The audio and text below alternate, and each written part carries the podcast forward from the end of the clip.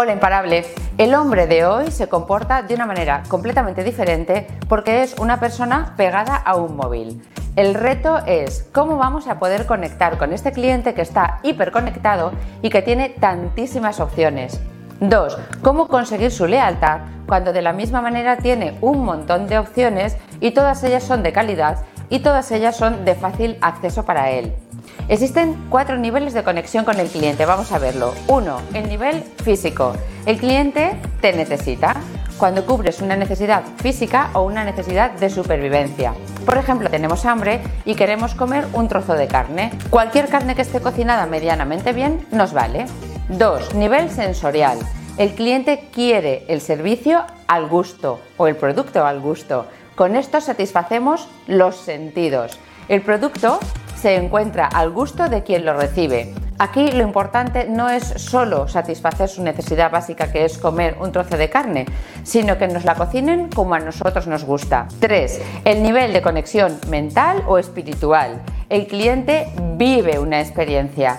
En este nivel lo interesante es la experiencia que nosotros le hacemos vivir al cliente el trozo de carne en un restaurante muy bonito y con una terraza a una temperatura maravillosa, buena música y unas vistas al mar increíbles, donde lo importante además es el olor, es el sabor, es la textura y es todo lo que pasa alrededor de la experiencia de comerse ese trozo de carne que está cocinado a su gusto.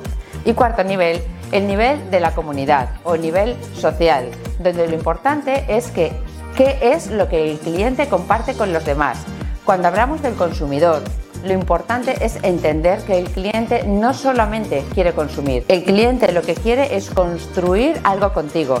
El cliente quiere ser parte de tu marca. Pensemos, por ejemplo, en Facebook, en Google, en Instagram, en YC, en Airbnb. Todas ellas han crecido precisamente porque han entendido cuál es este cuarto nivel de conexión con el cliente. Ellas han entendido que al hacer al cliente parte de su fórmula, serían capaces de crecer de una manera totalmente exponencial.